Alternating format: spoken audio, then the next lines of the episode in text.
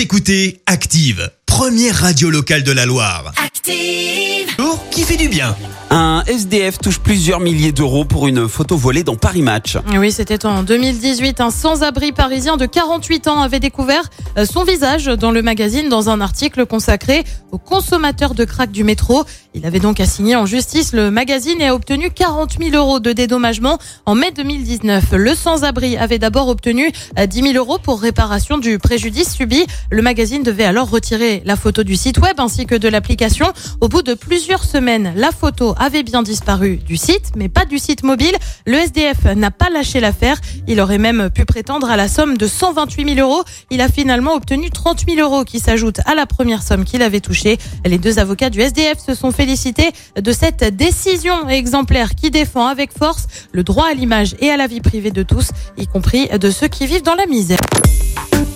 Écoutez Active en HD sur votre smartphone, dans la Loire, la Haute-Loire et partout en France, sur activeradio.com.